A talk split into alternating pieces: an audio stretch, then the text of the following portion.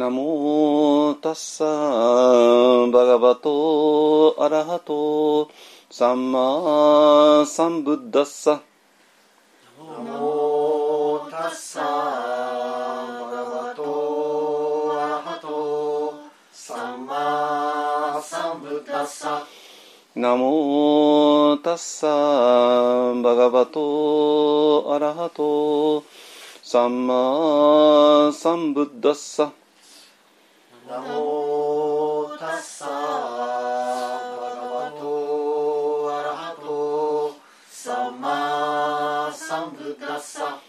ナモタッサバガバトアラハトサンマサンブッダッサナモタッサバガバトアラハトサンマサンブッダッサブッダンサラナンガッチャーミ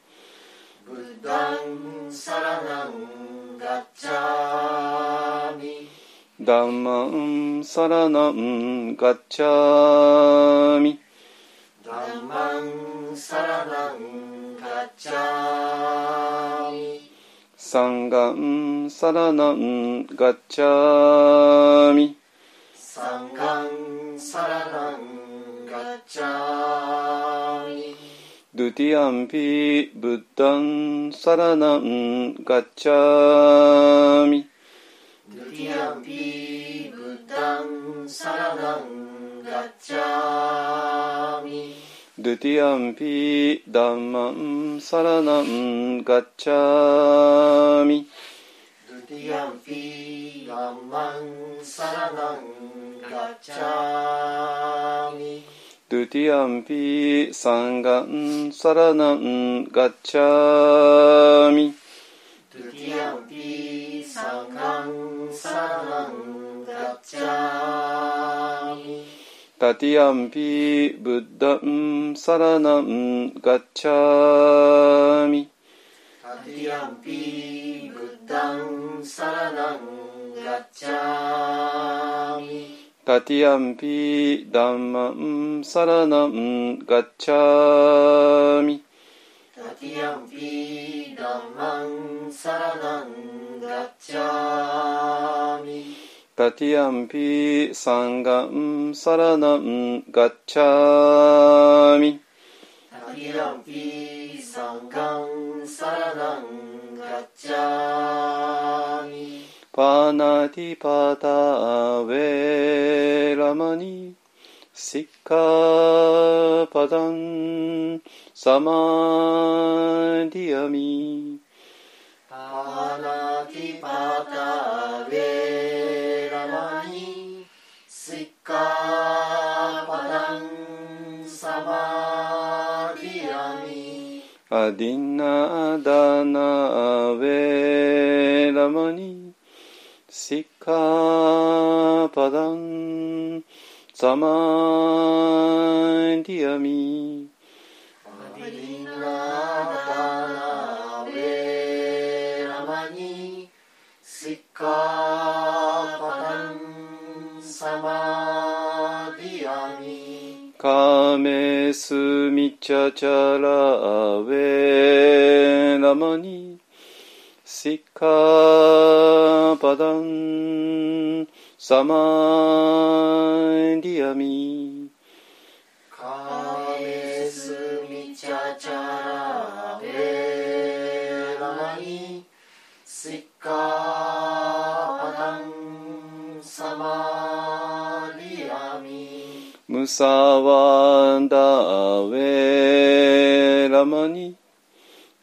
カパダンサマディアミムサワダベラマニシッカパダンサマディアミスラメラヤマチャパマダタナアベラマニ Sikkhapadam Samadhiyami Sulamena Yamajapadatana Veramani Sikkhapadam Samadhiyami Sadhu, sadhu, sadhu Sadhu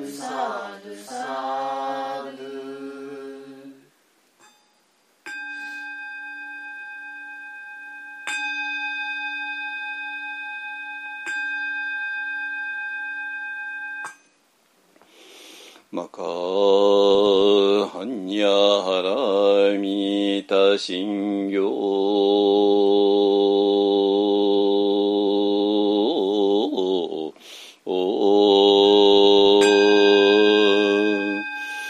漢字大菩薩行事にゃは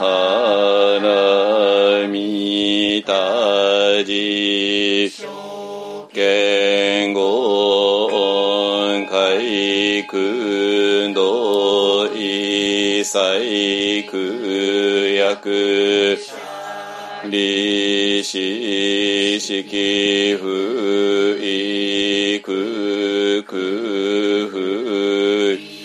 式式即税空空即税式創業式薬部尿税者利子小北祖父小不滅福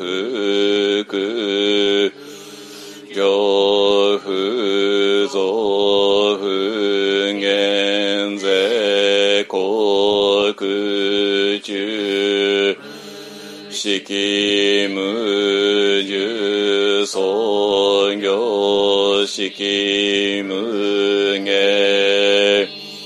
微税心に無式証拠即法無限界内し識界無無明薬無無明寺死無老死薬無老死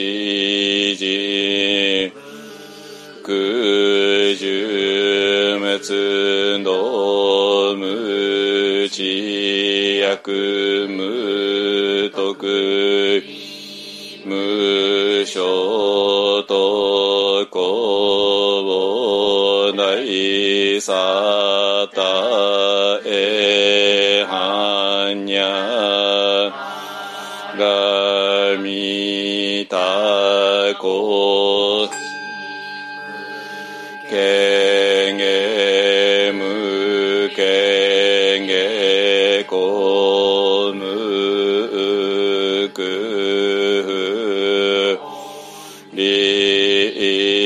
祭天道無即業半三世小仏へ般若が見たことあのくら三脈三本大高知般若ラミタゼ大人修税大修税無常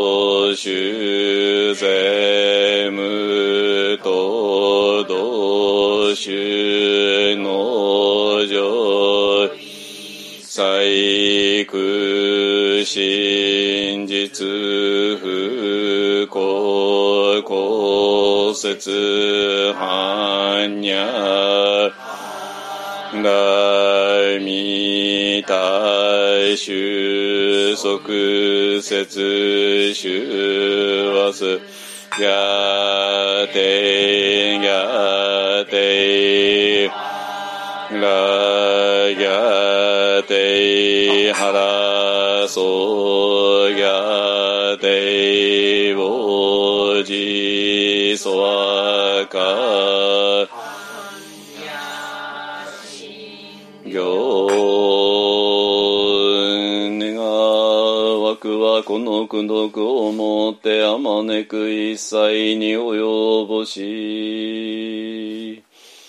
我らと主情と皆共に仏道上善ことを。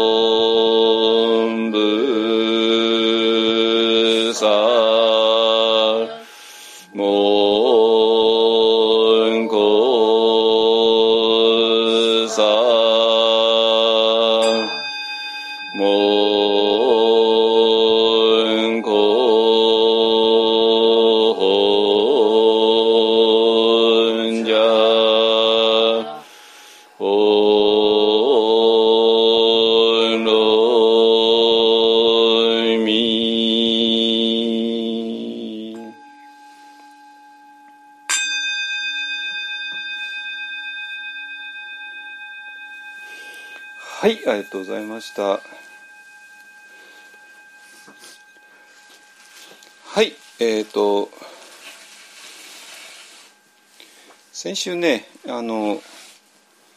えっ、と、オンラインで、あの、参加、結構、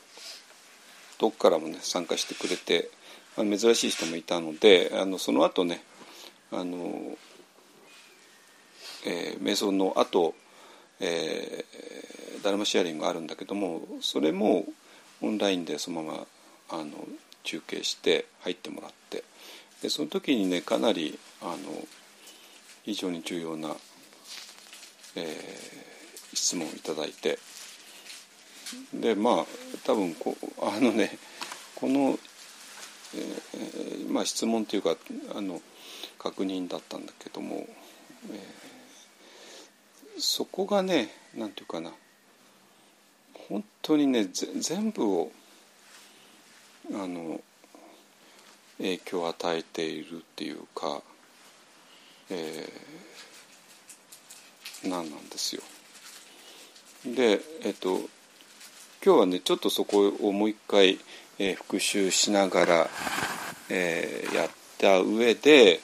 えっと、今これがものすごい大きな影響ああるって言いましたけどもこれは一般の人あの全然瞑想も仏教もテラバードも大乗も一切関係なくて一人の人間として生きている人いろんな不安をや恐怖を抱えながらね。でその人たちがなんていうかな今非常に素直にその恐怖とか何かを、えーつぶやき始めている。どうなんでしょうかね。えーえこういう発言テレビで以前あったっけっていうようなあの発言をされている。それも素人じゃなくて、まあ、女優さんたちがね。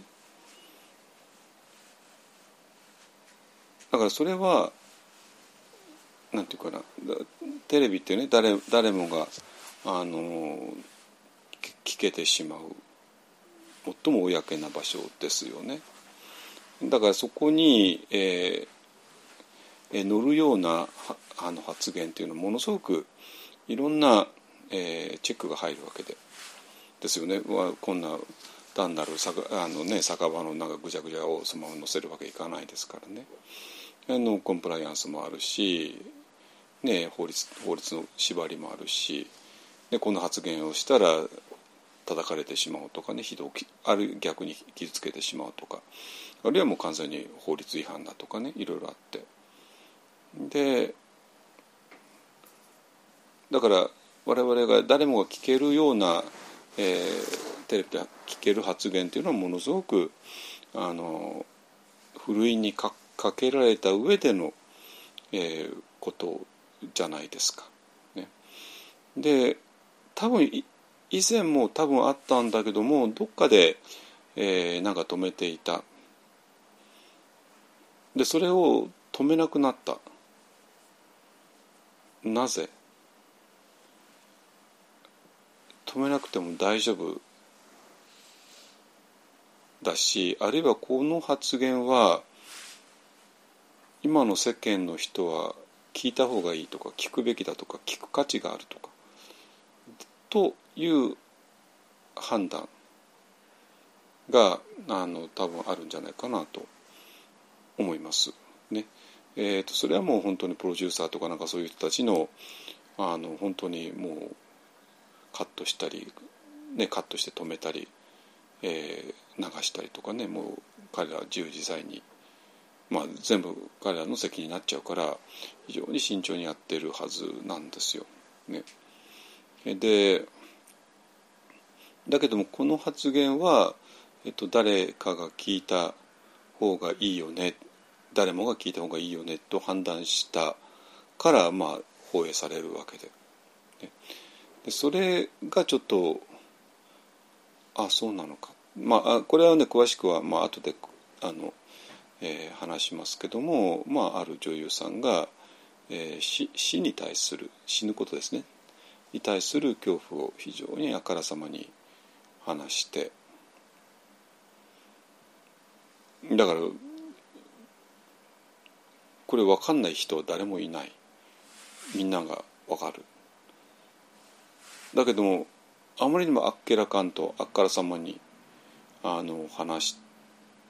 したのでちょっと私もびっくりしたんだけども、えーあもう多分えっ、といろんな、まあ、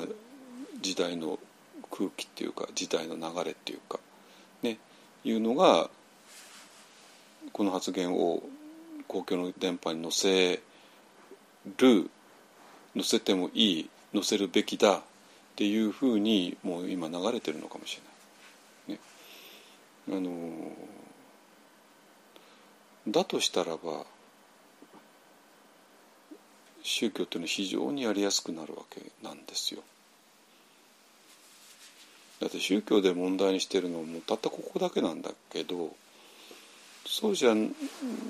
この問題を出してこないからなんか宗教で一体何やってんですかっていう話になって、ね、あの専属用意してるんですかとかね。ね単なる幸せに暮らすためのなんかテクニックなんですかとかね、えーとまあまあ、そういうことも大事だけどもでも肝心要のところが、えー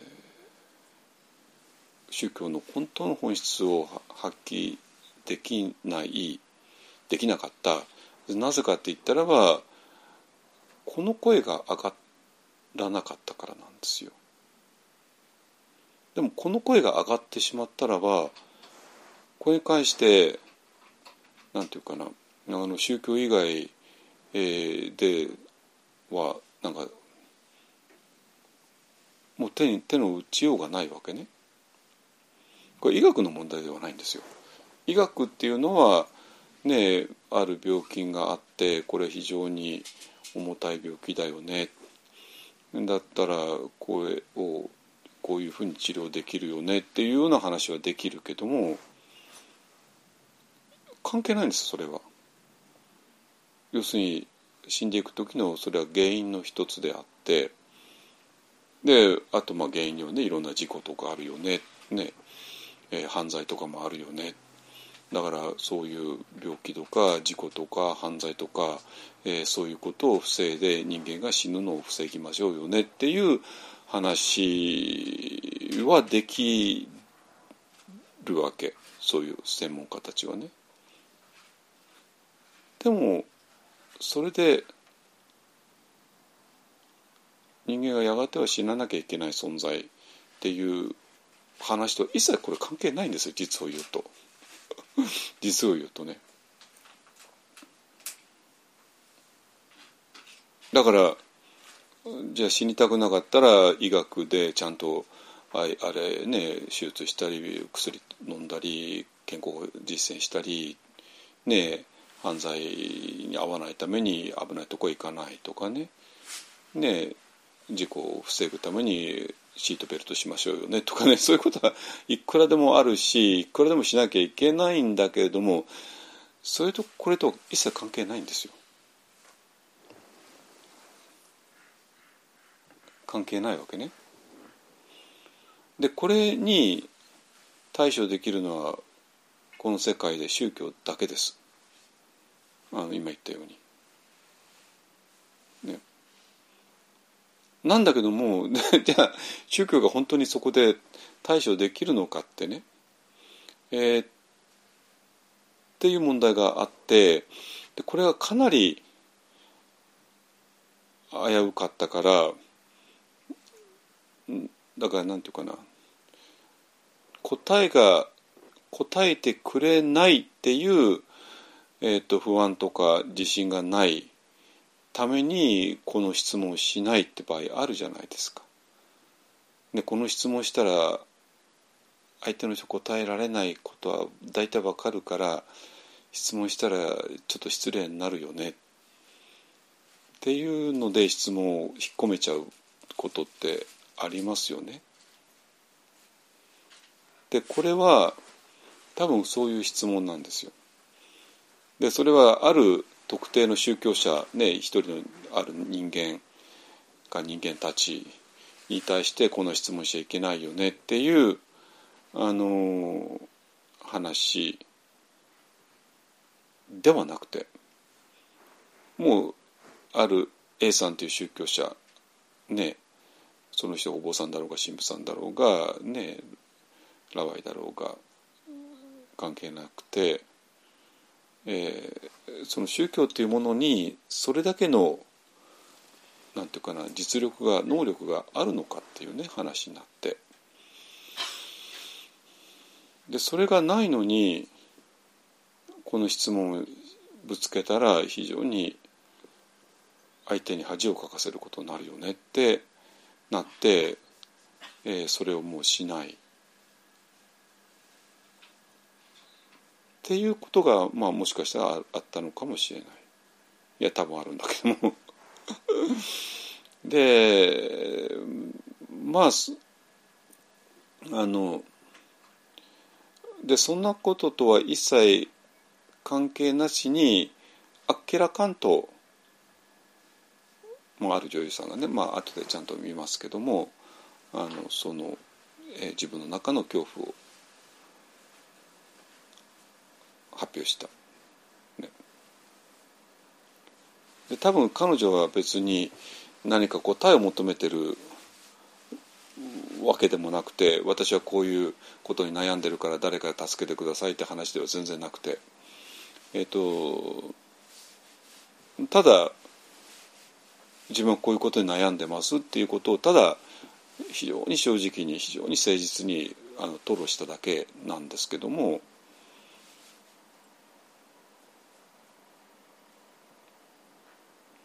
で,、えーと、でそのそれはまあ3人の女優さんたちのあれだったんでで私に本当に興味あったのは、まあ、ある一人の人が、えー、それを吐露した時に他の2人はどう反応したかっていうねところで、えー、ああこういうことねってねなってですね。はいでねでもし世間の人がこういうふうにある女優さんのように非常に正直に誠実に、えー、その恐怖を、えー、吐露してくれたらそして何回も言うけれどもこれに答え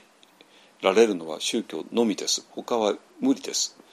あのこれお金の問題でもないし医学の問題でもないし法律の問題でもないし社会の問題でもないんですよ。人間が生まれ落ちてしまったっていうことそのものから来る問題だから。ね。で科学科学の問題ですらないですね。でこれに真正面から向かい合えるのは宗教のみでっていうかこれに向かい合うものを宗教と呼んできたわけで人類っていうのはね。あのそうすると非常になんていうかな非常にすっきりするわけなんですよ。なぜかというと要するに宗教ってよく分かんないってね、えー、いうのが今の現代の問題じゃないですか。そして今宗教っていうとああダメなものまあ要するにカルトだとかねなんかあってなんかすごい献金取るんでしょうとかねなんかね壺化されるんでしょうとかね。まあいろいろあって。なんかわけのわかんない指揮されるんでしょうっていうね。まあでもまあねうちのね親が亡くなってしまったからまあそのままあれするのは分かんないからえまあなんか、まあ、よく分かんないけど、まあ、なんか指揮やってもらったらそれでいいよねっていうぐらいのレベルでみんななんかわけわかんない。だから宗教の宗教って一体何なのっていうのが分かんないままに、えーと、宗教と名の付く団体とか人がいてでその人たちがまあいろんな活動してでそれが結構お金取って ねばな中には1億円取っちゃうと取っちゃうとか、まあ、1億円、ね、自主的に献金しちゃったねあのとかあってこれ何何何をやってるのってねってわけわかんないだから宗教なんて必要ないよねっていう、えー、風に流れてしまうのは当たり前だったわけですよ。ね、だしあと宗教で一体何をやってるのかがもうよくわかんない。ねなんかお寺とか教会とか建物とかあっていろいろあるけれどもそれで本質的なことは一体何なのってね。なんだけどももし世間の人が、ね、この女優さんのように非常に素直にあっけらかんと、えー、その恐怖ですね。死に対する恐怖ですね。それを表現してくれてね、だから私は病気になったら死んじゃうから困るからだからそこを何とかしたいから医学ってだったらお医者さんの出番だけどもそれは関係ないんですよ。関係ないっていうのは医学ではもちろん短期、えー、一時的には命を救うことができてももちろん最終的には救えない。ね、でまあ犯罪を防ぐことができたら短期的には命を、ね、防ぐことも守ることも当然できるしででそれものすごく大事なだからあの勘違いしないでください私医学を否定するとかあの警察とかを否定するとかそんなことを言ってないですよ全く言ってないですよ。ね、助けられる命だって助ければ何とかして助ける方がいいに決まってるじゃないですか。ね、だけどそれと生児の問題。一切関係ないんですよ。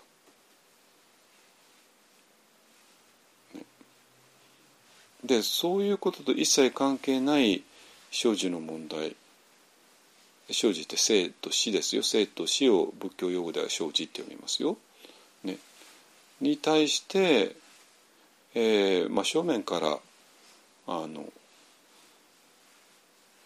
向かい合えるのは宗教のみっていうよりか向かい合うものを宗教と呼んできたっていう話なんですよ。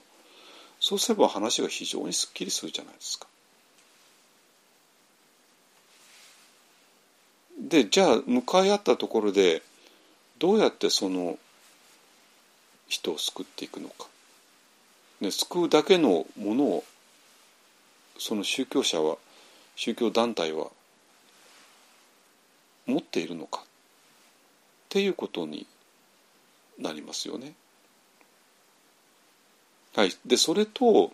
えーと、今さらさっき言ったあの先週、えー、会の後だから要するに法話の後ですね法話の後に、えー、ちょっとディスカッションをオンラインでもやったんですけどもその時に出た、えー、問題が実は直に絡んでいて。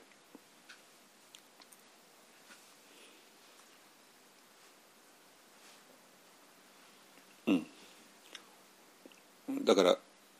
先週法話の後に出たある問いかけ、えー、でまあちょっとその時話し合っていろいろあったんだけどいろいろその後も話し詰めたんだけどもそれがあるからこそこのある女優さんのの、えー、死に対する恐怖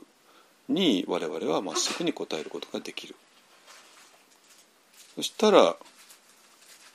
なんていうかな非常に一本案って何やってんですかっていうことに対する疑問はもうないと思います。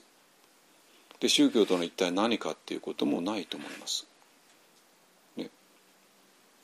でであとはじゃあ、まあ、そういうふうにしてじゃああの恐怖に怯えているところからどうやってその恐怖から、えー、逃れることができるのかっていうねっていうことで、まあ、あとは、えーと、地道な実践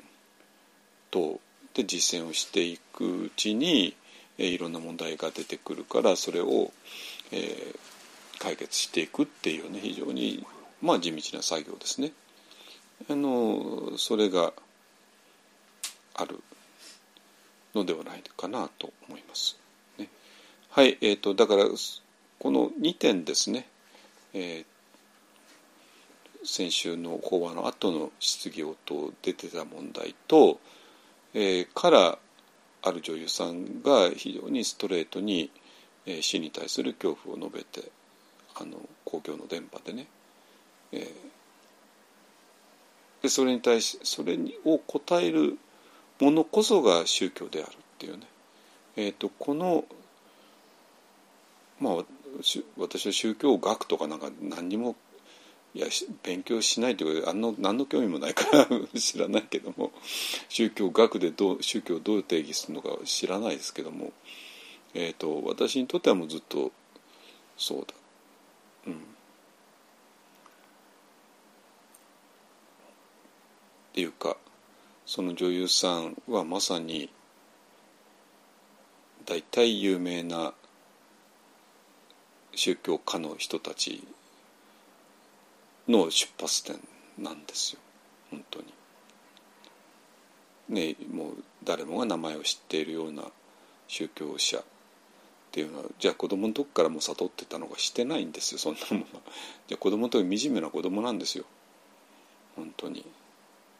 あのこの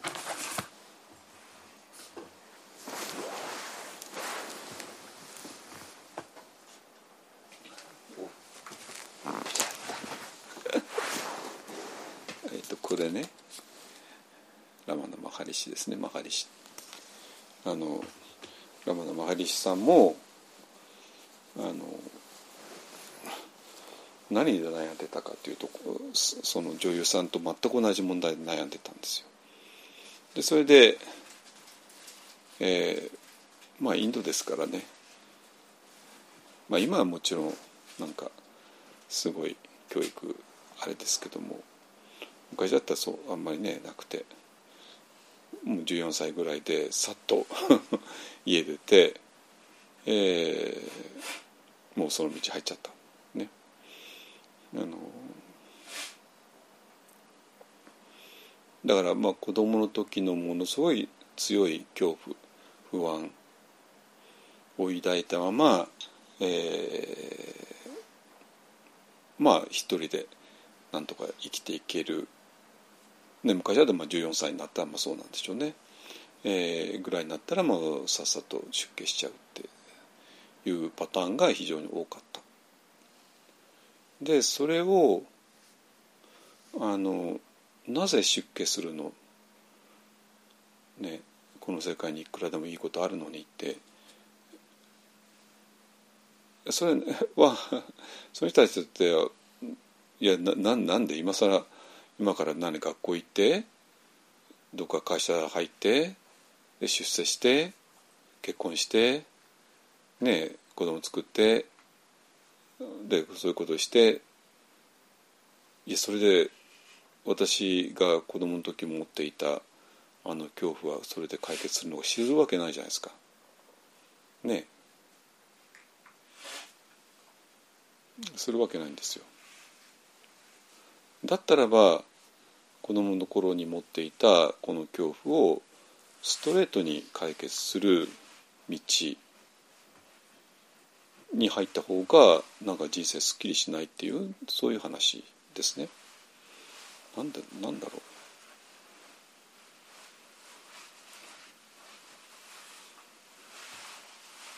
だからそういうなんなんていうかなあの宗教を生む最も原初的な強い不安とか恐怖。ね。それがあ今の日本でもこんなに純粋にあるんだ、ね。でここれがあったら今の日本でも本当の宗教っていうのは可能だなって本当に思います。本当に思う。あの世界的な宗教者がたどった道をそのままたどればいいんだから。ね。はい、えー、ということで、えーと、じゃあこの2つをね今つなげながらねお話ししていきますからね。えー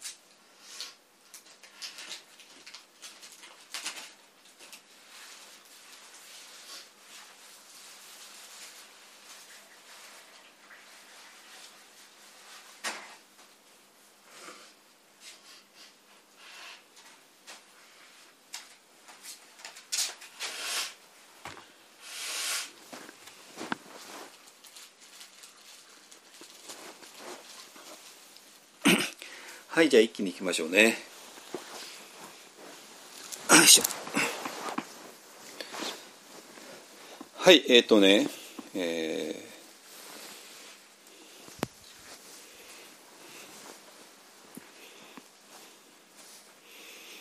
ー、うんときっかけはどうしようかな。あのねえっ、ー、とある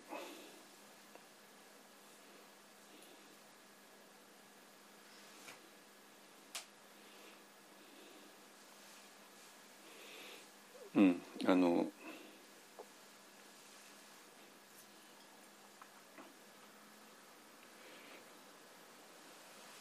なんかセミナーかなんかがあったのかな。で、えー、禅宗による仏教観の転換とかなんかがあって、えー、従来の常識を覆す新たな真理の提示。で従来の真理が根性では仏になれない。新たな真理もとより仏であるあのはい、えー、っっていうことをなんか天体宗の、ね、あるお坊さんがなんかでテーマとして話されたみたいなんですけども。はい。えっとねうんとだからさっきも言ったように、えー、ある、えー、ものが、えっと、もう全てとつながってで最終的には、えっと、今ずっとルルルル述べてた話ある女優さんの恐怖とそしてその宗教っていうものの本質ですね、えー、とガチにつながっていくのね。はいじゃあね、えっと、まずね、えっと、あの先週の、えー、法話の後だから法話を、まあ、皆さんあのポッドキャストなんかでどうした？大丈夫なの？寒いのか？え分かんない。寒いの？うんしっかりと。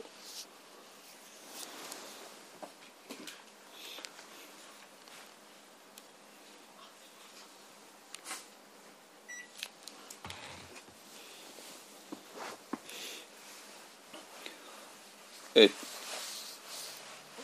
ポッドキャストでねあの聞かれたと思います。ね、えー、なので、えーと、そその後の出来事なんでポッドキャストにももちろんと載ってない、えー、ので、えー、非常に興味あるんじゃないかなと思います。ね。えっ、ー、とねどういうことかっていうと,、えーと、ニッバーナの定義なんですよ。ニッバーナの定義。でニッバーナって一体何なのっていうことで、えー、なんていうかな。そこでなんかものすごい分析しようと思ったらいくらでもぐっちゃもうなってもなんかわけわかんないことになるんですよ。でそうなんだけどあのこれを経験的に日本の経験っていうところからあの、えー、分析していけば非常にある意味分かりやすい。のね。でもしニバーナというものはこういう経験だよね。いやいやこういう経験でしょうっていうところね。ですればでそれを元にその後の展開っていうのも全部決まってきちゃうし。でそしてその後どうなるかっていうのも決まるし。で世界っていうのは一体どういうものなのか。そして自分っていうのは一体どういう、えー、構造になってるのかっていうのが全部決まってきちゃうんですよ。本当に。もうたここここは本当に分かれ目。ここで分かれたらもう あのもうちょっと全然お互いに違う道へ入っていっちゃう。わけ。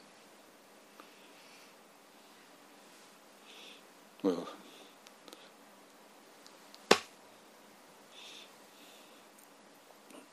ねでそしたらなんていうかなもう全てが今言った世界っていうのはどうなってるのか、えー、自分っていうのは一体どうなってるのか。っていうのがもうその後全部決まって。であとなんていうか仏教とかなんかいろんな言葉があるんだけども言葉の意味も全部そこから定義し直されるっていうね、えー、ことになります。いいですか？はいじゃあこういうことなんでであの、えーと、今まで午前3時とかなんか言ってたんだけどももう最近はもう全身麻酔一本やりたんだけども あの非常にあのありがたいですね。全身もうはるかに分かりやすいあの疑問の余地がなくなってしまうからね。で要するに、えー、何回も言うけども全身麻酔ねあのマスクをかぶるなり、えー、点滴から静脈注射するなりね、まあ、それはまあいろいろやり方あるだろうし、まあ、大人子供とかね。あるいはあの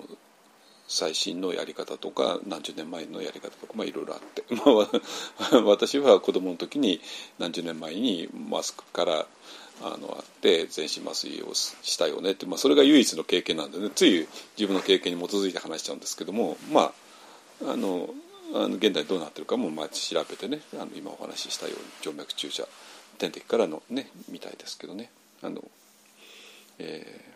ー、ドクター X ドクター X だとあのねドクター X のいつもあの助けてくれる麻酔のね麻酔のあの内田有紀さんがねよくやってますけども。はい。えっとそれで、えー、聞いたらばあのそれが入ったらばあの完全に意識を失って夢も見ないで夢も見ないってことですね。一切の意識がなくて。でそれで、えーと、手術時間が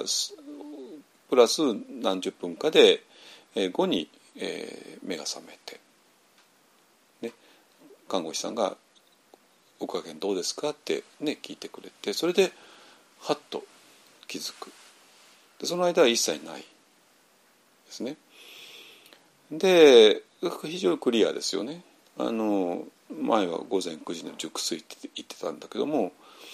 それよりかはるかにね熟睡だって 熟睡しててもなんか夢を見ちゃうことがいっぱいあるからあの意識が完全なくなるってことをちょっとまあそれは強調してたけどもなんかちょっと曖昧な部分があったかもしれないけども全身麻酔やっても完全に一切曖昧なとこないですよね。はい。えー、で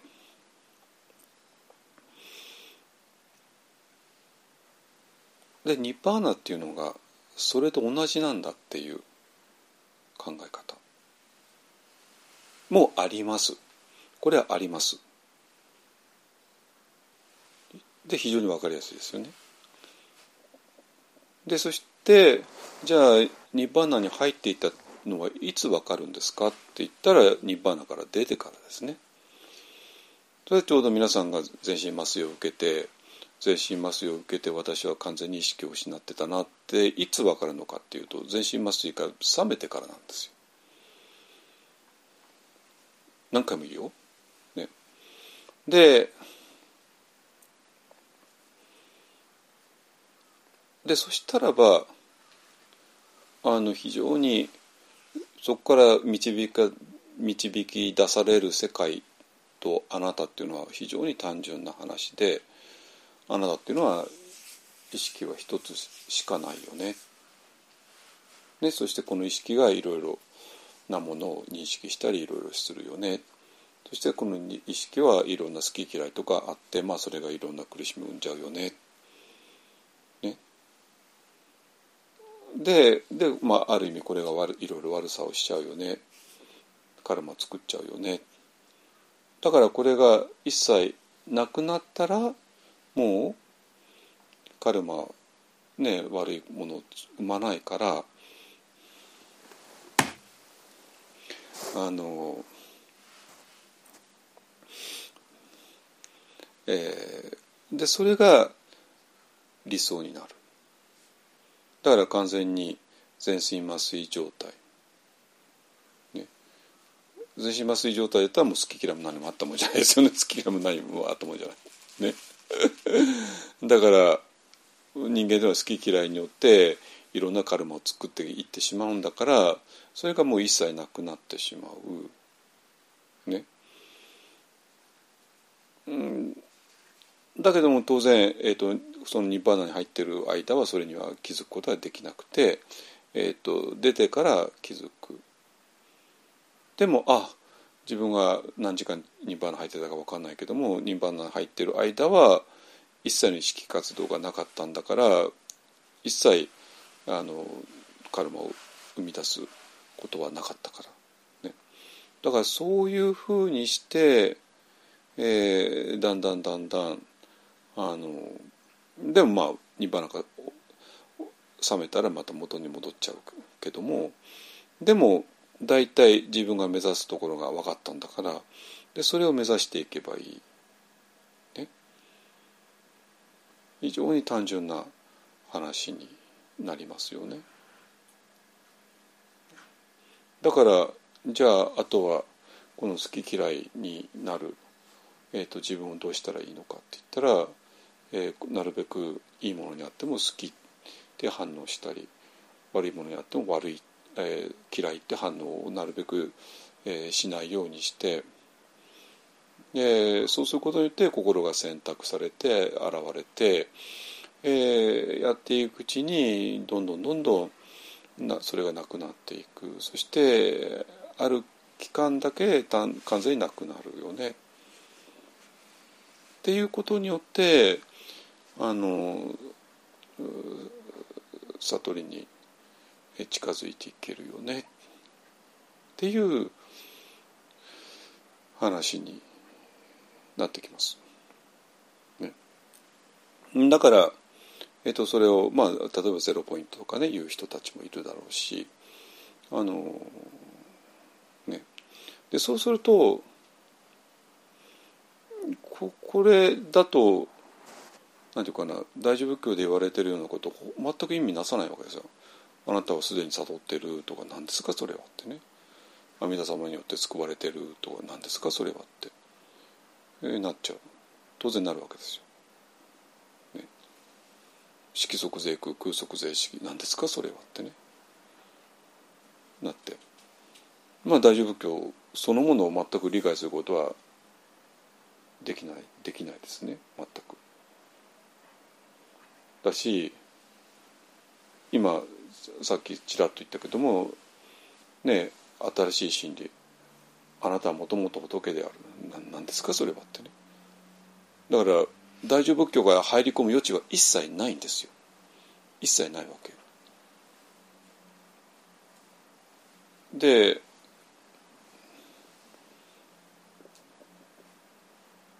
で当然ヨガのアートマンとかブラフマンが入り込む余地も一切ない。一切ないわけ。であるのはとにかくあのそういう、えー、好き嫌いをするそういう、えー、ねがっていうものを、まあ、本来は実体がないんだからでそれがまあ本当にゼロになっていく。ことを目指していく。そして一時的には完全にゼロになる。であの全身麻酔状態になって。でそういうことを繰り返していけば、えー、だんだんとそちらに行くよねっていう話です。ですか。でこうそうやって取ると、えー、大乗仏教が入り込む余地は一切ない。で士官多座なんて全く無意味になります。ただ座ればいいただ座ればいいったってそれそれダメでしょってね。なる。OK いいですか？でそれに対して、えー、全然違うニッパーナの理解があって、えー、この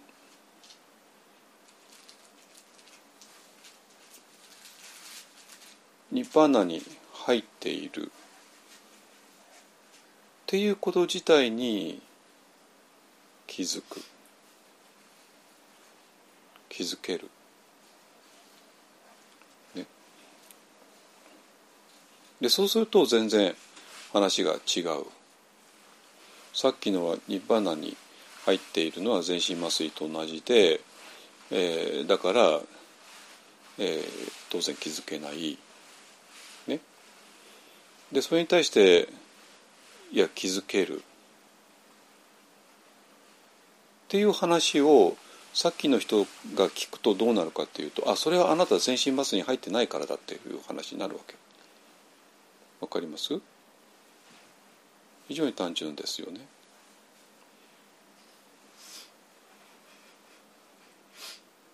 っていうのは人間の心は一つしかなくて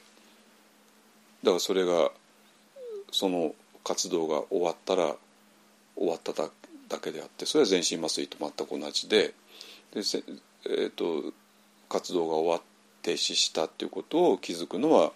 再び再開した時のみだっていうね。全身麻酔から目が覚めた時に気づくだけだっていう話で。で全身麻酔に入ってる時に気づくことはできない。そう信じている人たちがえー、と全身麻酔状態をえー認識することができるよねっていう話を聞いたとしたら彼らの解釈はたった一つしかなくてそれはあなたまだ全身麻酔に入ってないからなんだよっていうふうに当然なります。いいですか？これまあそうですね、まあ、そうそういうふうに信じ込んじゃってる人たちがある状況に関して解釈しようと思ったらその可能性はたったこれしかないわけなんですよ。ですね。でもしそれでやってしまったらそこで大乗仏教への道は完全ないです。だから大乗仏教というのは意味持たないんですよ。わかります？あの士官多山も全く意味ないし阿弥陀何万ダムで阿弥陀様に救われるなんてありえないわけでお浄土って一体何ですかっていうね話に当然なります。だから大乗仏教だとかヨガとかが入り込む余地はゼロです。このこの世界観を持ってしまったら。ね。ですかね。で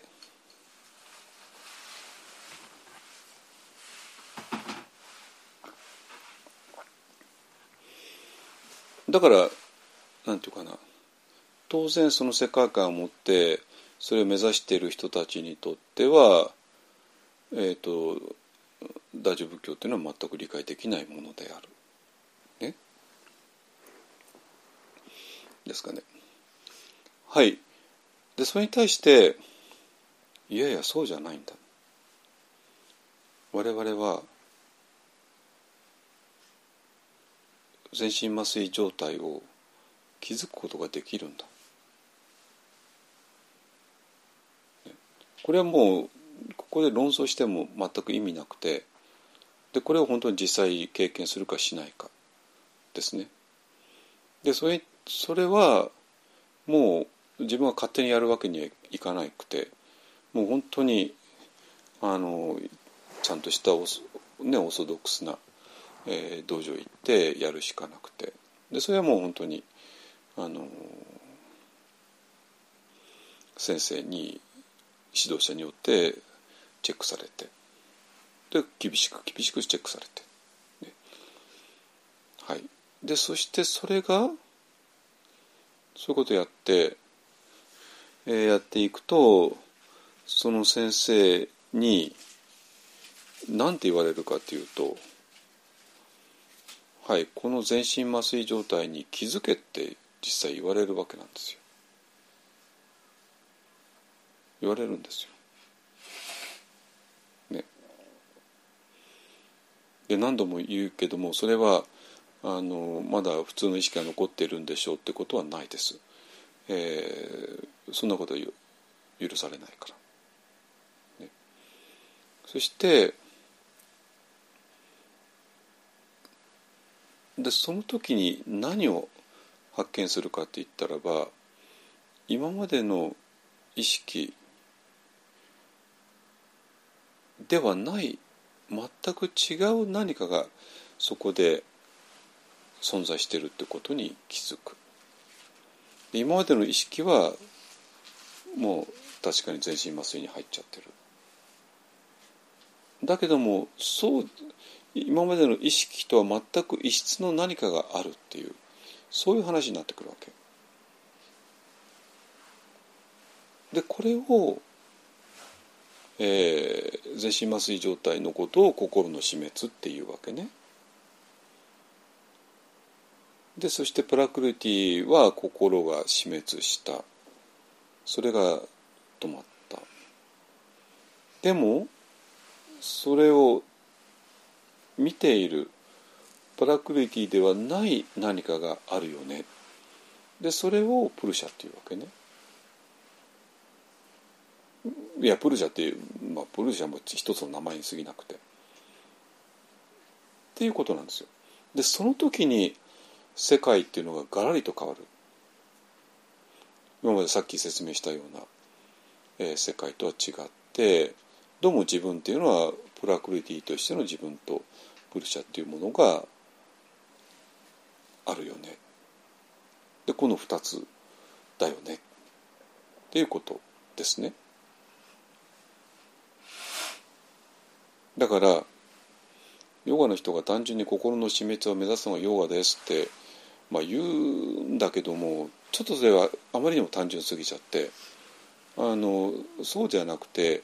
ヨガっていうのはプラクリティっていう心が死滅する止まって滅する、ねえー、脳の状態を見るプルシャがあるよねっていうことを発見するのがヨガの目的です。ですかね。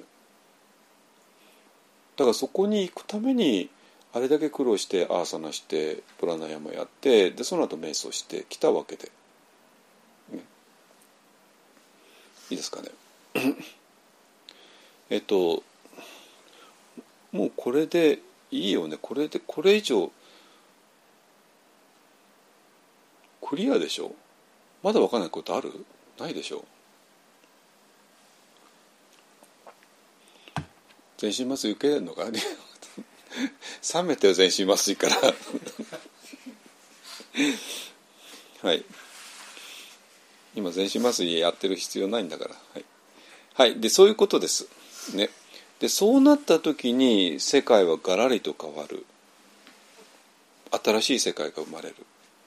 だけど前の人たちにとってはこの新しい世界と理解不可能です。なぜ前の人たちねあの全身麻酔の時は何もあれ認識できなくて冷めた時のみ認識できるつまり心っていうのは一つしかないよねっていうと思っているで悟りっていうのはこのこれがなくなることゼロポイントになることなんだよねって思っている人たちにとってはこの新しい世界っていうのはわけわかんないわけわかんないんですよ。ね、だから当然この人たちにとっては大乗仏教が言うことっていうのは全く意味持たないわけね。意味持たないし理解できないですね。はい。でそこで全く新しい世界が広がったつまり、えー、仏教史の上でなぜあのあるある時点を境に大乗仏教っていうのが一気に出たかそれは何も何て言うかな、えーと、大乗仏教だから、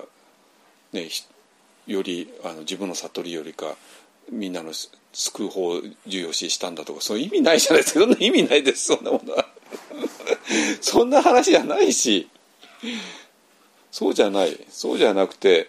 もう世界が変わったからなんですよ。世界が変わったからなの。つまり全身麻酔状態を認識する何かがあるよねっていうことが分かったからなんですよ。そしたら私っていうのも世界っていうの全く違うじゃないですか。まだ分かんないこれ。いやあなたが分かるまでって何時間でも付き合うよってね 言うけどこういくらでも皆さん頭の中もう整理できたよね本当にね。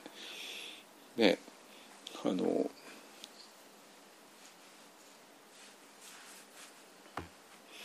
はい、えー、でそういうことです。ね。でそうしたらばあの悟りの意味も全く違う。わけ。ゼロポイントになっていくのではない。なぜかというとゼロポイントになっている全身麻酔状態になっているのを見つめる全く違う何かがあること。この何かを、えー、発見することが悟りであり。っていうことになります。当然ね。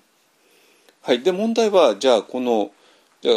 まあ、これあのどんな言葉使ってもいいんだけどもだから私も散々いろんなことを使ってきたんだけどもただプルシャとプラクリとプルシャというと非常になんか本当に分かりやすいし、えー、まあこれはもう仏教を超えちゃってインドインドのねえー、なってでだからまああえて使ってますけどもね。だからちょっとね産経哲学のとは多分微妙に多分ずれちゃうと思いますけどもちょっと,、えっと今一般の意味でプルプラクリティとプルシャとあの使っています。まあそんなにずれないかなと思いますけどね。あのだから、えっと、別に厳密な意味で三キャ哲学のプルプラクリート・プルシャって言ってんじゃないんですよ今はね。ちょっと あの一方あの一丁目一番地のあたりを、えー、まあちょっとそれに似たあの用語で説明するのでプラクリティとプルシャって使ってるだけですからね。そこは誤解ないようにね。あのえっとでそれで、えー、じゃあこの時点でプルシャがあるって気づいたよねあなたはね。じゃあその時点でなんていうかね全身麻酔になった時に初めてプルシャが現れたのか。のわけないじゃないですかそんなものね。それはいついつもあったわけですよ。いつもあった。だから最初からまあ一方一方あの一丁目一番じゃ二重構造なんだけどもあの最初から人間とは二重構造になっている。二つのものが同時に存在している。だけどもこの二つのものを分けるのは非常に難しいわけ。で一緒に行動しちゃってるからね。でそれでいつはっきりしたかというとまあこの2つのうちの1つが あのあのいなくなったというか活動停止した時ですね。活動停止した時に一つが活動停止したんだけどもで私ら完全に全身麻酔になるかというとならなくて全然別のものが動いてるよね。じゃあこれ何なのよってこれでプルシャってなった。だからその時にプルシャの正体がバレたっていうだけの話であってその時にプルシャが現れたって話ではないです。いつも 2, 2人一緒だったんだけども1人がパタッと倒れたんで 1人があなんだこいつら2人だったのかっていうのはその時分かった。っていうことなんですよ。いいですか？はい。じゃあ問題はプラクルティも活動してプルシャも活動しているのが普段のやり方ね。じゃあこれは、えー、じゃあそこをどうやって区別できるの？はいマインドフルネスですね。マインドフルネス。でこれはもうマインドフルネスを実際にやってでもなんかこれ一体何なのかよく分かんない。まあ例えばあの私はこの後ウォーキングメディテーション行くんだけどもウォーキングメディテーションね皆さんしてるでしょ？してくださいよ。あのあそうだね。ウォーキングメディテーションのなんか動画とかも必要ですよね。まあいろんな動画も必要なんだよね。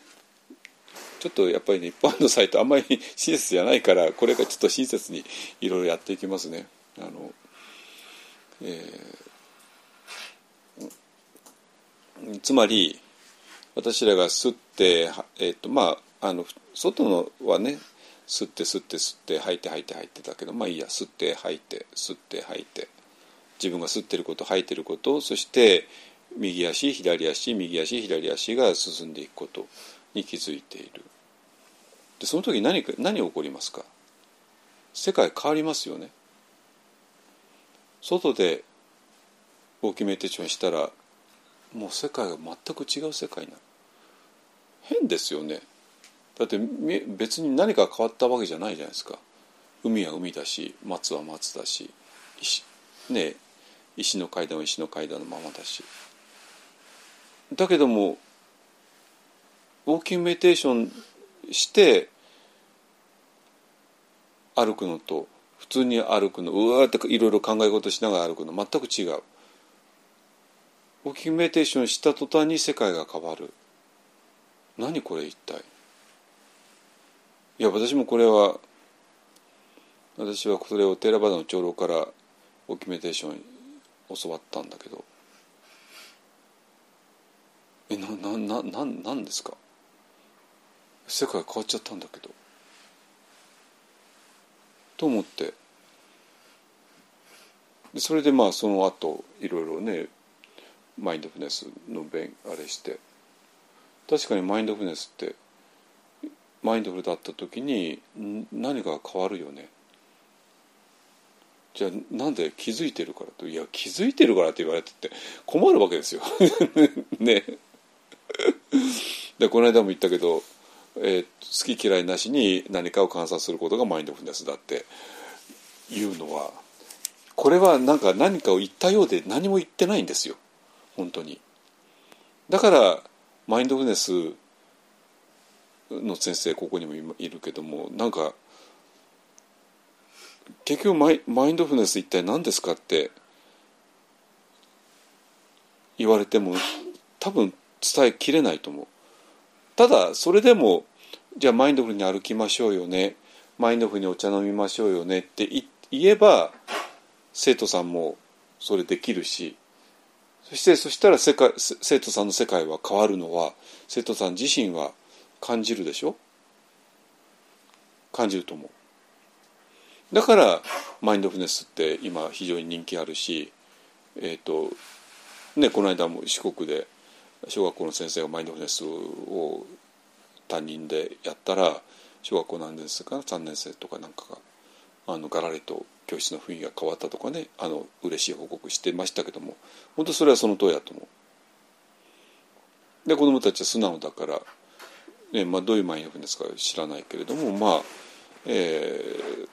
ー、どんなに教えあの素朴に教えたとしても子どもたちはやっぱり子どもたちの世界が変わるから。でそうなんだけどもじゃあマインドフルネス一体何なのよっていうことはえっと好き嫌いなしに観察することっていうのはマインドフルネスじゃないんですよ。そうじゃなくてそれはマインドフルネスだった時にそうなるよねっていう話でだから今までマインドフルネスについて言われてきたことは全てマインドフルネスだった時にこうなるよねっていうことしか言ってないんですよ。リさんわかる？だから好き嫌いなしに観察するっていうことはマインドフルネスだった時はそうなるよね。認知の歪みなしだよね。今ここにいるよね。 present moment wonderful moment だよね。その時はピース、ね、安らぎとか何かあるよね。それらはみんなマインドフルネスだった時にそうなるよねって話であってじゃあマインドフルネスになるっていうのことの本質って一体何なのってこれ誰も言ってないんですよ。で私が言う言うとそれはあなたの主体がプルシャになった時ってことなんですよ。これ誰も言ってないよね。言ってないよね。聞いたことないでしょ？聞いたことないと思います。だからつまり我々はプラクリティとプルシャの二重構造をしているそしていつもあのそれ持ってって。あのいつもでそして普段はプラクリティなんだけどもプラクリティの方が強いんだけどもでそしてプラクリティがあるままにプルシャの方が強くなる。プルシャの方に主体性を持たせる。それがマインドフルネスの本質なんですよ。いいですか？そしたら別にマインドフルネスだった時なんか全てが心の死滅したわけじゃないじゃないですか。結構プラクリティが結構活動してますよ。そうでももうプルシャの方が主体性を持っちゃってるから吸って吐いて右足左足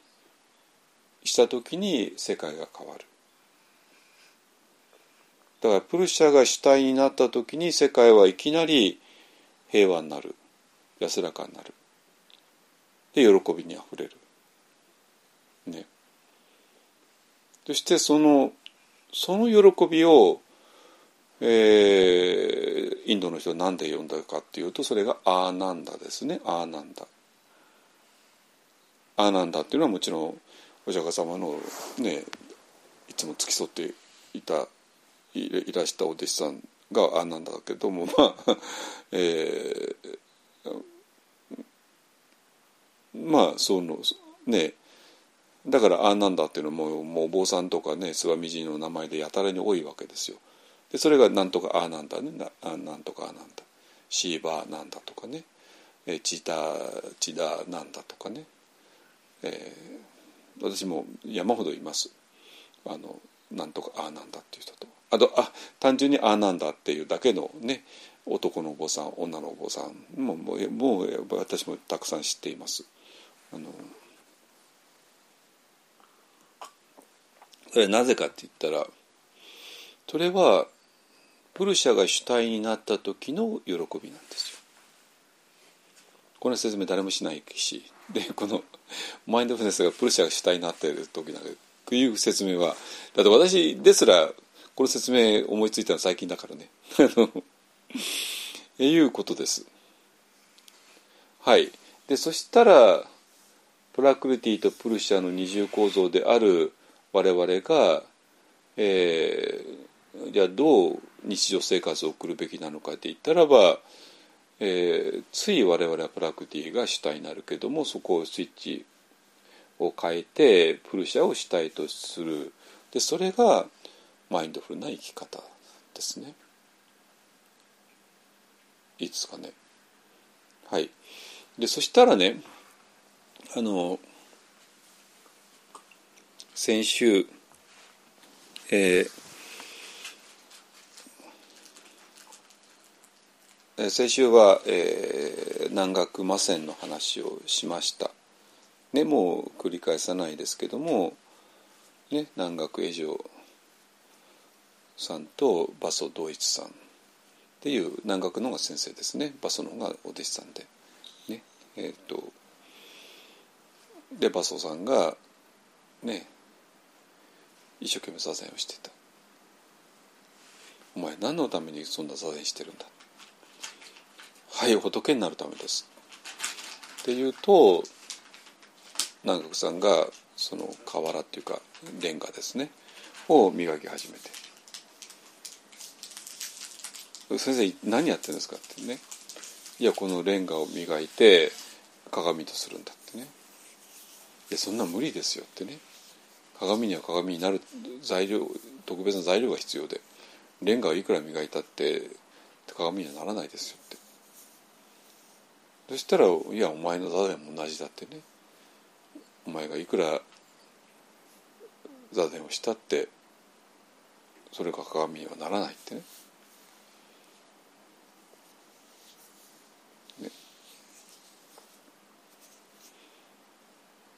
だこれも非常に単純な話じゃないですか。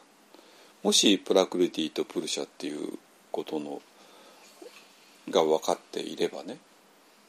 でプラクリティとプルシャっていうのは全く世界が違います。世界が違う。だからプラクリティが頑張ってプルシャになるのではない。でそれがそのことを示すためにレンガを磨くことで鏡にするしようとしていやそんなことで無理でしょうっていうことを見せたわけですね。だからつまりプラクリティをいくら磨いたってプルシャっていう鏡にはならないよねっていうことを実際のレンガと見せることによってバソさんに納得させた。ですか。つまりプラクリティとプルシャっていうのは全く違う次元に属しているんだ。じゃあバソは仏になれないのかっていうとすでになってるわけですね。つまりプラクリティを何とかすることでプラクリティを変えることでプルシャにするんじゃないんだよ。お前はすでにプルシャなんだよっていう話なんですよあれは。わかる？仏になりたいってバカなこと言うな。お前は仏になれないよ。なぜかお前はすでに仏だからだっていう話なんですよ。ね。そこを間違えるな。プラクルディとプルシャの関係を間違えるなっていうことですね。で単純な話なんだけどもなんなんていうかなこのプルシャっていうものをやっぱり直接見ないとこれ言い切れないんですよ。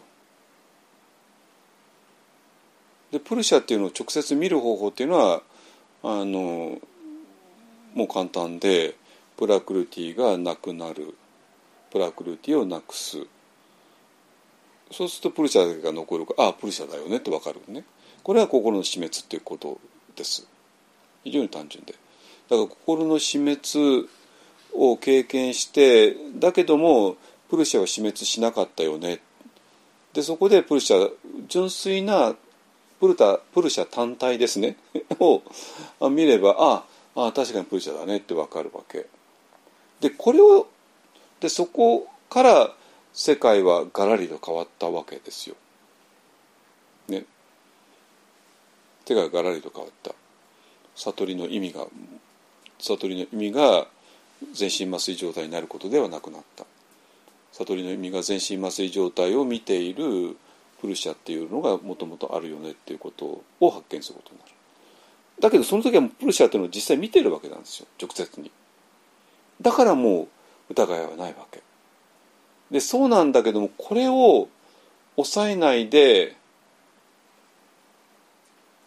プラクレディとプルシャの二重構造だよねっていうのをプルプルシャ単体の経験することなしに言うから話がおかしくなった。だからその後何の説得力もないわけね。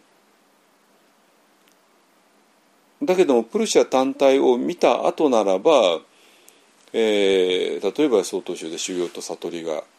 一緒だよね。当たり前じゃないですか。悟りの方がプルシャであって。でも我々はプラクリティとしても生きているからプラクリティとしては座禅しなきゃいけないし戒律守んなきゃいけないし。でもその座禅というのが座禅することによって何かをするんじゃなくて座禅すること自体がもうプルシャを表している。座禅した途端にですねですね。でそれをあらゆる言葉で表現してきた。一丁直入如来地一気に如来のとこに入っていく。普通だってそうじゃないわけ。如来なんてすごい段階の上なんだから、えー、いろいろな段階を経た上で如来のねそういう悟りの境地に入るんだけども。そうじゃなくて一丁もうすぐに入る。なぜ？我々はプラクレディとプルシャの二重構造をしているから。ですね。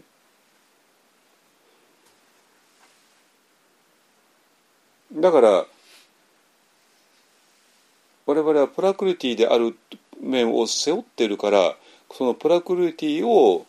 何とかしなきゃいけない、えー、だそこを、えー、例えば座禅をしなきゃいけない。あるいはお浄土だったらば浄土系だったらば何万打仏を言わなきゃいけない。でもお念仏をする結果としてプルシャになるんじゃない。自分がプルシャであるってことに対する感謝の印としてお念仏をするんだ。ね浄土系の仏はそれしか言ってないじゃないですかねだからプラクルティ単体としては我々は本当に煩悩が具足しているもうどうしようもない人間である。なんだけどもありがたいことに我々はプルシャとの二重構造をしてるからでそこをすでに我々は阿弥陀様によって救われているっていう表現しているだけですね。で真言宗さんだったらば、えー、自分はプラクリティとしてのみ思っていたけどもいやお前の方実はプルシャなんだよっていうことを知らせるために、まあ、まずは不動さんっていうねいう手がかりとして、まあ、最初いろんな印を結んだり真言を唱えたりでお不動さんをビジュアライゼーションしたりしてお不動さんとが自分の中に入り私がお不動さんの中に入ってでそうなんだけどもでも本音としては私は山下だよねとずっと思ってたんだけども実はあの私の本質はプルシャでもあるから私の本質はお不動さんなんだ。だからもともと私とお不動さんっていうのは分かれてはいなかったんだ。お不動さんが私の外にいたわけではないんだ。ただ私が不動さんであることを忘れちゃったからえー、いろいろ思い出すために印を結んだりマントラ唱えたりビジュアライゼーションしたしてたよね。だけどもう自分はもうお不動産っていうのが、えー、本名だよねってことも分かった。っていうことなんですよ。はい。えっ、ー、とこれだけですね。はい。ででそしたらねでこれがまあ一応あの、えー、この間麻酔全身麻酔について、え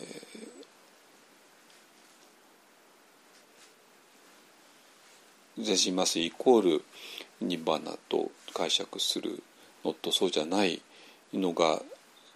あるよねっていう話から、ねまあ、そこで本当に2つが分かれてしまう。で全身麻酔が悟りだよねって受け取った人にはもう大乗仏教っていうのはもうわけわかんないだろうっていうことですね。だからまあ否定せざるを得なかった。でも逆に言うと大乗仏教の方は、えー、自分の本質がプルシャだよねって分かった途端にもう世界が変わったわけですよね。今までの前提がなくなっちゃったわけですよね。でだから当然全部がそこで仏教史仏教史が大きく変わったっていうねことですね。はいじゃあまあこれは一応もう仏教とかなんかそんな専門の話なんだけどじゃあこれをどうあの一般の人に伝えるのかねえー、ですねだからつまり我々がもしプラクルティだけの存在であったならばあの我々は常に不安なわけですよ。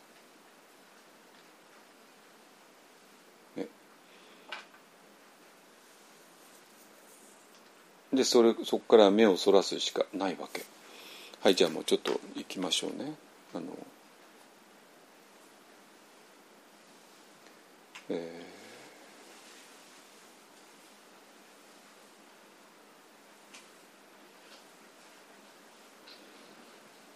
えっとね、さっきから女優さん女優さんって言ってたんだけどもあのえっとまあ戸田戸田恵梨香さんですね。で戸田さんがあの今度、え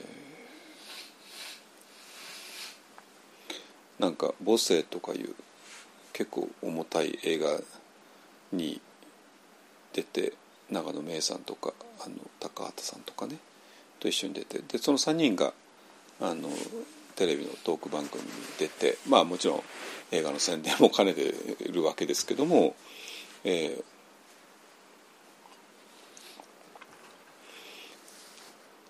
ー、で,、えー、であんまり映画そのものよりかお互いのことをね、まあ、3人だからあの撮影の現場で多分かなり仲良くなったんだと思いますけどもね。ただまあもちろん撮影してる時はもうその仕事で手一杯で、えー、でまあ自由になって今完成してでお互いがお互いのこと非常に興味あるみたいで。でいろいろ質問しし合って。でそれが非常になんていうかな。あの我々にとっても興味深い。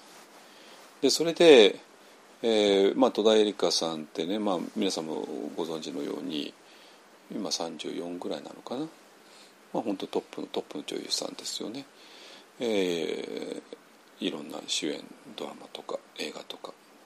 ね、たくさんあって朝ドラマをやりましたよね。でえっ、ー、とであこれねえっ、ー、と TVer がもう終わっちゃったんですけども、えーと、YouTube にねちょっと 上がってるので、えー、それリンク貼っておきますのでねそれ見ておいてくださいね。で話の流れにはこうですね。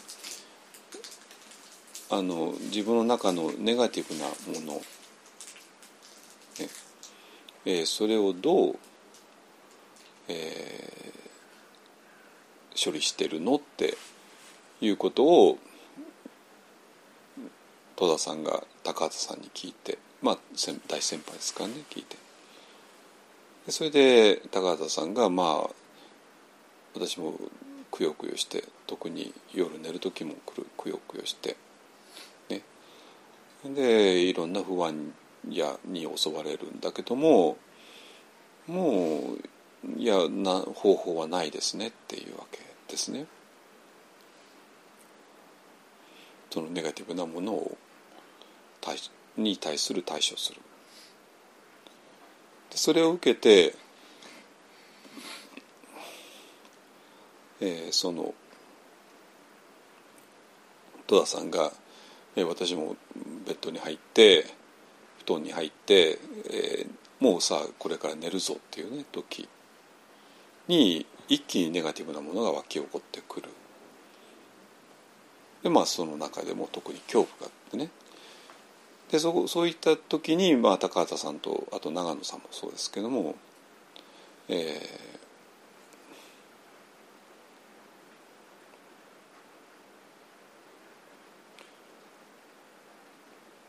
ー、いや不思議なことにこのいざ寝るっていう時にそのネガティブなものを襲われるのは不思議ねって言って全然不思議じゃなくて それは不思議じゃなくてあのそれまでは日中はもう皆さんこんな特に女優さんなんかもう忙しいに決まってるわけでもうありとあらゆることに対処しなきゃいけなくて、その対処の方にもう注意と全力を投球してるからネガティブなものが湧き起こってくる余地がないわけですよね。だけどまあそれは日中の話であってでまあ全部済ませて夜のね何時か知らないけどもベッドに入りましたあとは本当もう寝るだけもう仕事は全部終わった終わってねとなったらその心が、えー、集中する対象っていうのはもうないわけですよね。ないとどうなるかっていうとこの自分の中から湧き起こってくるわけですね。だなぜかといったらじゃあその時だけネガティブなものがあるのかというそんな話じゃないんですよネガティブなもの24時間あるわけですよ。なんだけど普段はやらなきゃいけない、えー、仕事にに心がもうプレイオキパイされてるからだからネガティブなものだけが湧き起こってくる余地がないわけですね。だけども今は、えー、もうその心のが仕事するえー、ことがない。だってもうあと寝るだけだから。でそうなった時に普段の、えー、ネガティブなものが、えー、起こっているものが出てくる。でまあこちょっとそことは別なところでね高橋さん盛んに 女優はもう強いってね。で強くなければ、ね、長野さんなんてまだ若くてねなんだけどもまあ女優さんたちは世間からまあ叩かれてなんぼですからねあの、えー、まあほんな一般人とはまあ比較にならないぐらいな、えー、いろいろ言われちゃうわけですよね。だけども当然彼女たちも、まあ、我々と全く同じ人間で人間だからね我々だって我々ね一般人が知ってる人なんか知れてるけども女優さんなんか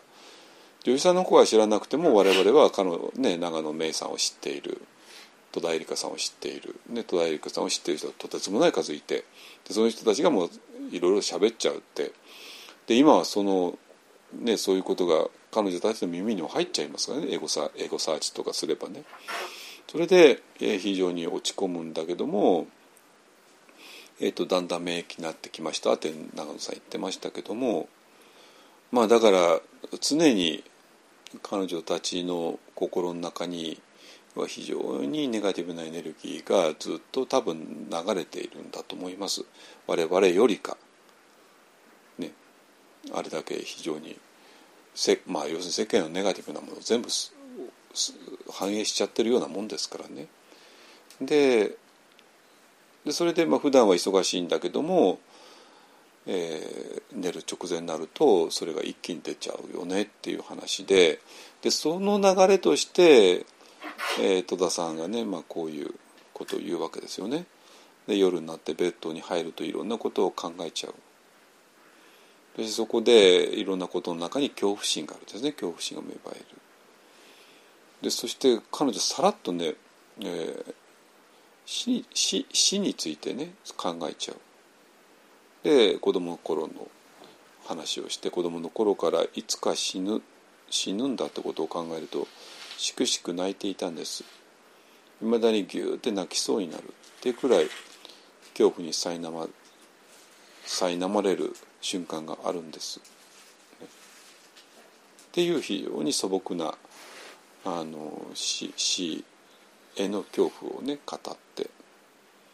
でまあその後ね、まあ、彼女はあの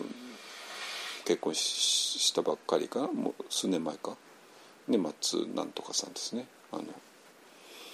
え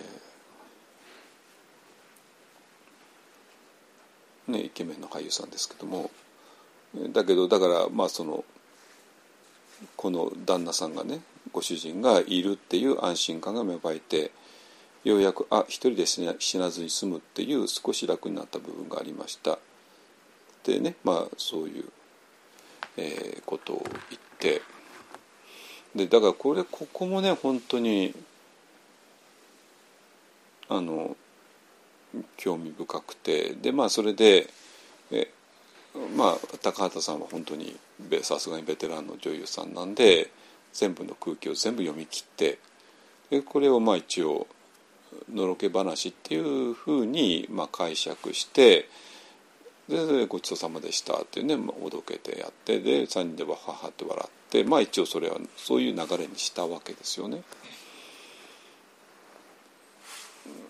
だけど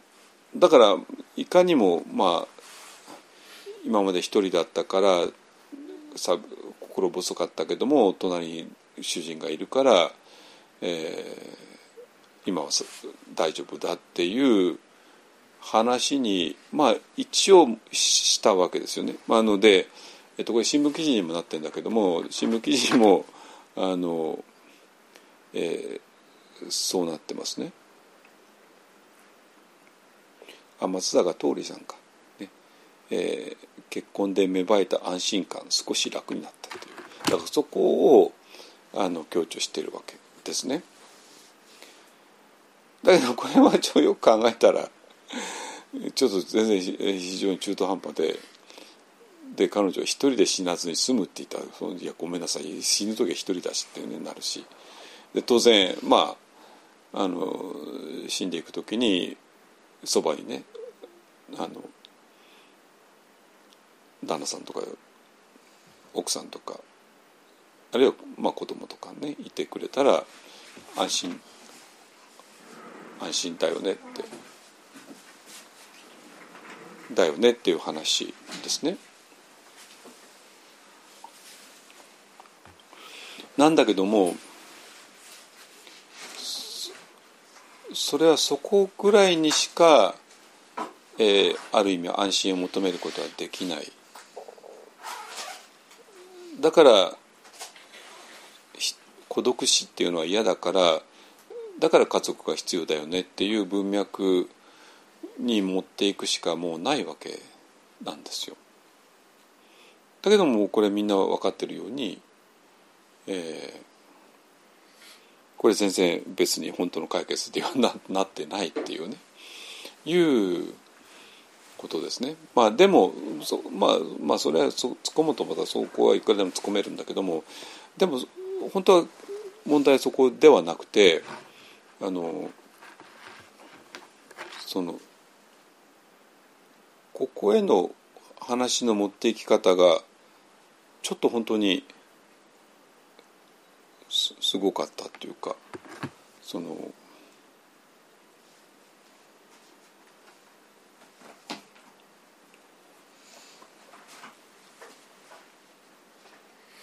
つまり寝る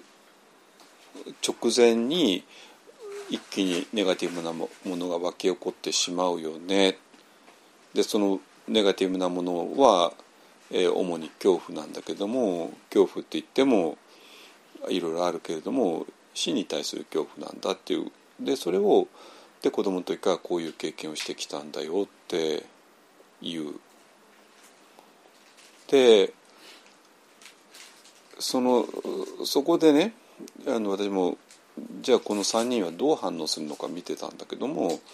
えー、その高畑さんっていう人は死についての恐怖って言ったと顔色変わったんですよあの人ね。顔色変わったっていうのはいろんな計算があったと思いますよね。あれ、えー、こんな話題にこういうこと話題にしてこういうトーク番組で大丈夫なのかっていう話ですね。あくまでも3人が話してるんだけどもちろんそれはあくまで番組の中での話だから当然3人が何でも好き勝手に話してるって話じゃなくて当然番組として成り立たせる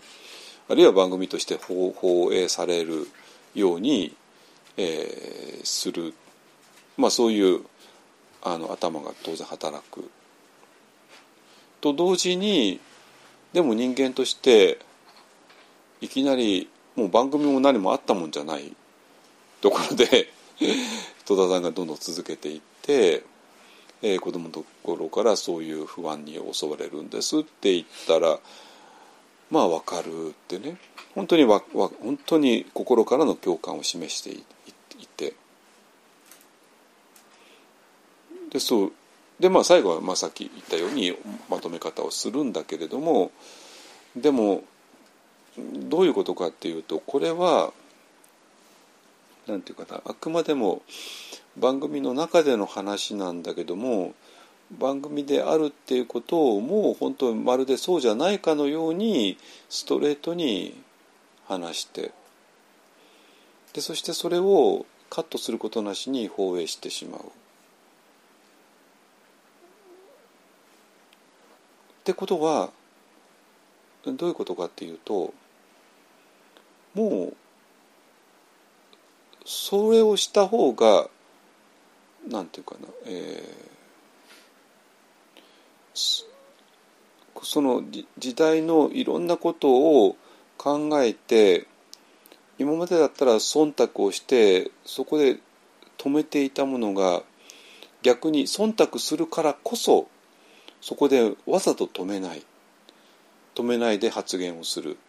そしてその発言を放映する。っていう力がもう働いている。なぜ？時代がそれを求めてるからですね。今の時代が。えー、っとちょっと前までだったらこれをここで止めてたはずなのにもう止めない。止めない。わそれはもうわざと止めていない。なぜかこれこそが今の時代の精神だからっていう話。でこれこそがリアルだから。で視聴者視聴者もこれをリアだリアルだと感じる。でここで忖度して止めてしまったら、えー、視聴者の人はがっかりする。あるいはつまらなく思う。リアルじゃないから。っていういろんなものがあのあったんだと思います。でだからもうその女優さんの忖度プロデューサーの忖度、えー、をした上でこれが放映されてしまされたっていうことはすごいことだなと思う。ねななぜかといってもこれを、えー、これこれこそが現代求められているリアリティなんじゃないかなってね、えー、私は思います。はいじゃあそれでそれで、えーと、今日の最初の頃に話したことに戻るんですけれども何て言うかなえっと、もう一回整理すると、えっと、この問いかけにあの真っ向から向かい合えるのはもう宗教だけなんですよ。宗教だけなわけね。もう医学も関係ないし科学も関係ないし法律も関係ないし警察も関係ないですよ。それなぜかって言ったらば、うん、ねあのもしね例えばあの例えばがんになって糖尿病になって脳一血で、ね、非常に死ぬ危険性があるよねっていう話だったらばじゃあ死なないようにえこういうふうに気をつけましょうよねこういう手術しましょうよねこういう薬飲みましょうよねって言って、まあ、全部医学の話になっていくわけだけども戸田さんが話してるのはそういうことじゃないわけ。だからがんになって死んじゃうの怖いからがんを気をつけましょうっていう話だったら非常に単純で医学の話になるんだけども戸田さんが話してるのはそういうことではないんですよ。で犯罪に巻き込まれて、ね、殺されたらたまんないからじゃあ警察、ね、ちゃんとしてくださいねとかねあるいは危ないとこに近づかないようにしましょうよねっていう話でもないし、ね、交通事故に遭ったら、ね、危険だから交通事故に遭わないようにするためにはこうしたらいいよねっていうような警察から交通安全のための何とかかんとかっていう話でもない。でだから私はもう、えー、それが意味がないってそんなこと言ってるわけじゃないんですよそこ絶対あの順番間違えないでくださいね医学ももちろん大事だし、えー、警察も大事だし交通事故に気をつけるのも大事だしそれはもう全部大事だよねでそんなこと否定するわけがないですよだけどもそれと自分がやがては死ななきゃいけない問題っていうのは全然別なわけですね。つまりこういうことに気をつけなきゃいけないんだけども気をつければ自分がし、えーと、いつか死ななきゃいけないっていう問題が解決するのかっていうしないんですよ。しないわけねそこは全然別の話です。ね、だからそれが見えたらなんていうかなもう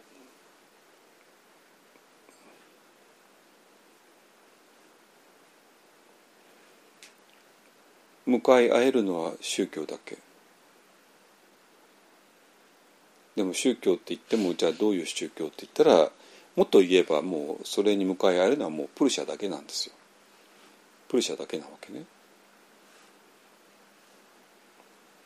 でそのプルシャを直接経験していないと向かい合えないんですよ。プルシャっていうのが単なる概念だったりだったら向かい合えないです。無理ですね。でプルシャを直接経験してたらなぜ向かい合えるのって言ったらプルシャはもう生と死はないからですね。生と死っていうのはパラクリティの世界にしかなくて。だからパラクリティの世界には生と死があってでその生と死はえー、がんによって脳梗塞によって交通事故によって犯罪によって起こされるよね。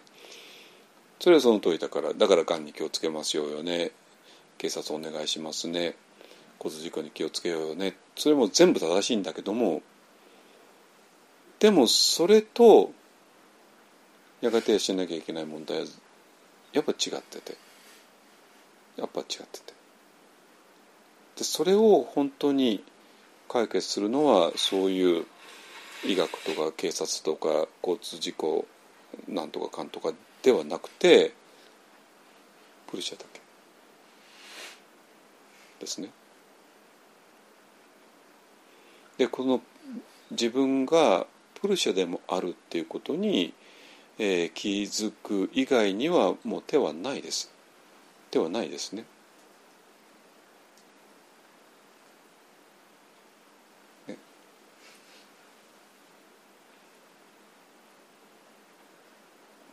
だからえっとそれはもちろんパートナーの問題でもなくてえー、パートナーがいればそれは安心かもしれないけどもそれは全然単なる慰めに過ぎなくて。でもその慰何にもないと比べたらその慰めが圧倒的に重要だからそれ大事だよねっていうふうに世間が行くのはももちろんわかるしそれも大事だけども。でも本当の解決ではないですね本当の解決ったらもう,、えー、もういやあなたは実はプルシャなんだよっていう以外にはないですよ。ね、で、えー、だから私がこういう、えー、戸田恵梨香さんのあの話に希望を見出すのは、えー、みんなが単純に純粋に、えー、死死に対する恐怖を述べた述べることによって皆さんが一気に、えー、プルシャに出会う確率っていうのは一気に上がるわけね。何かった？違う？風邪ね？はいはい。違う。OK だってプル要するにプルシャ以外に解決方法がない。そういう問いを立てたらそこからはプルシャしか答えがないんだから当然プルシャに行くしかないわけ。その覚悟を決めない限りプルシャには出会えない。あれまだそれ医学の問題だと思ってんの？それはもちろんねあのがんの早期発見とか大事だし ねえーと、とがんにならない食べ物ね食べるのももちろん大事だと私もそんなの否定するわけないじゃないですか。私は今ダイエット中だからね。スキャベツいっぱい食べてるからね私。ススキャベツと酢酢納豆とリンゴ酢飲んでますからね。はい。あのだけどそれとそれはもう全然別の話で。で私らがこの戸田さんが述べたような私はやっぱり死ぬ死ぬことを思うとしくしく泣いてしまうんだっていうこと。それをその恐怖に対してする答えはもうプルシャしかなくてでそれを純粋に出した時に、えー、プルシャに出会う可能性は非常に高くなるわけ。だってそれしか答えがない、えー、ないようにもうもう身を振ってしまったんだから会わざるを得ないわけなんですよ。ね、でそしたらなんかなんかも言うけどもそれに、えー、対して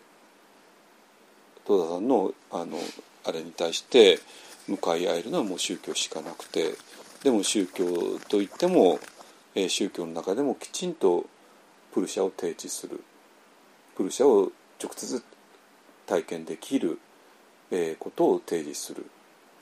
以外にはもうないですね。でそしたらもう宗教って一体何なのっていうことも全部はっきりするわけですよ。ね、そして宗教と言いながら宗教じゃないものが全部はっきりするわけですよ。ね、ねね献金集めるのも宗教じゃないし脅かすのも宗教じゃないしでそしてまたなんかプルシャって言いながら、えー、プルシャってあるよねっていうね人間というのは本来悟ってるんだよねとかね阿弥陀様によって救われてるんだよねっていうのももちろん、えー、人間はプルシャだよっていう意味ですけどもでもそれは本当にプリシャを直接体験した上で言ってるの？それともただ教団のあの教義だから言ってるのっていうことになっちゃうわけですか、ね、だから今こそね我々は自分がそういう浄土系の教団に属してるとか禅宗系の教団に属してるとかもそんなこと関係なしに直接プルシャであることを経験することが本当に大事で。でそしたらもう子供のこ頃から死ぬことを考えるとしくしく泣いてきたっていうような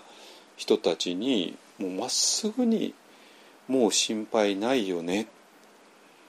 実はねあなたはやがては死んじゃうと思ってるかもしれないけれどもそれはあなたのプラクリティが死んでしまうって話であってあなたの本質はプルシャなんだからプルシャとしてはあなたは知らないよ。だからもう何の心配もないよってね。と言い切れるんですよ。だしそれを言い切れなかったら宗教である意味ない全くないですよそんなものは。本当に。で、えー、と何回も言うけどもこれをテレビ番組で放映されたテレビ番組のあの発言だからもうあらゆる忖度とかなんとかのもうコンプライアンスか何かの塊。なんだけどもそれでもあえてこういうのは放映されたってことはこれをストレートに出すのが今の視聴者にとってはリアルだし視聴者の共感を得るし分かるってねいうのでだしそしたらもうここまで世間の方がある意味熟しているんだったらばそしたらなんか一方案の活動ものすごいやりやすいんだけども。本当にやりやすい。だって私はストレートに戸田さんに対して答えるから。ねもうな戸田さん何の心配もないよ。あなたはねあなたプラクリティしか見えなかったからねやがては死んじゃうと思ってしくしく泣いてたかもしれないけどもあなたはプラクリティの存在であると同時にプルシャの存在なんだからプルシャの存在としてはあなたは知らないよってね。言い切れちゃうわけですよ。であとは問題はあもうもう終わります、えー、プルシャとしての存在をどう納得いくのか。えー、納得いくためにははいワンダルマメソッドやりましょうってねワンダルマメソッドの前にはちょっとヨガやりましょうでヨガの前には自己整体やりましょうっていうね話になってえっ、ー、と、ね、まずはちょっとねあのかかととくるぶしの間をちょっとマッサージしてからねあのかかとを柔らかくしてから座座にね瞑想し瞑想しましょうっていうね話になってきます。はいえーとねなんかなんていうかなあのああ常にね一方案ってなんか世間とずれまくってたんだけどもあの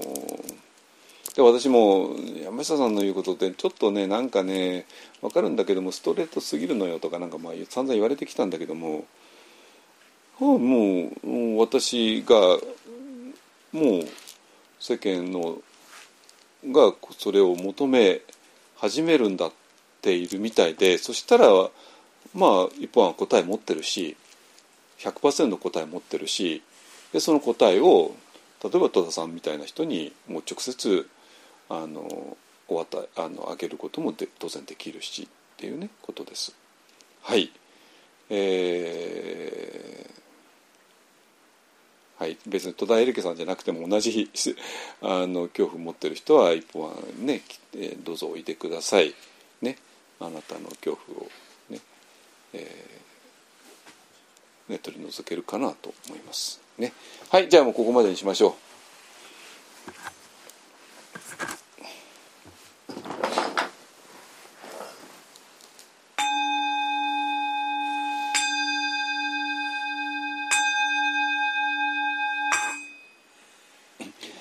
願わくは我と一切主情とともに根性よりないし症状を尽くして聞くことあらん聞くことあらんとき消防偽弱せじ不信なるべからず消防に合わんとき世法を捨てて仏法を従事せんついに大地の右上とともにすることをえん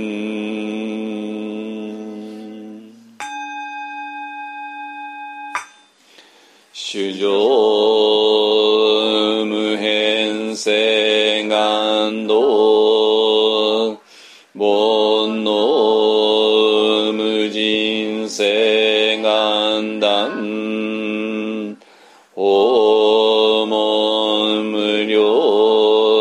性願学仏の無常性。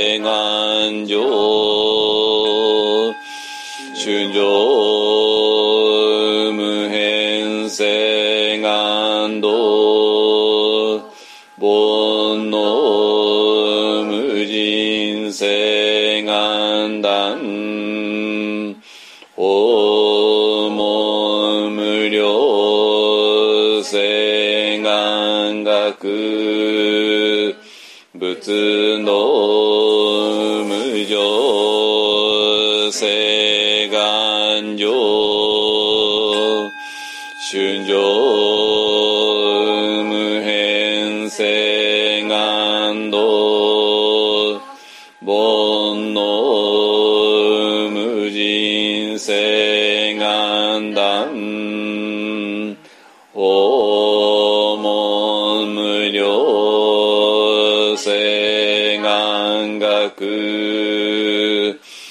仏道無常性。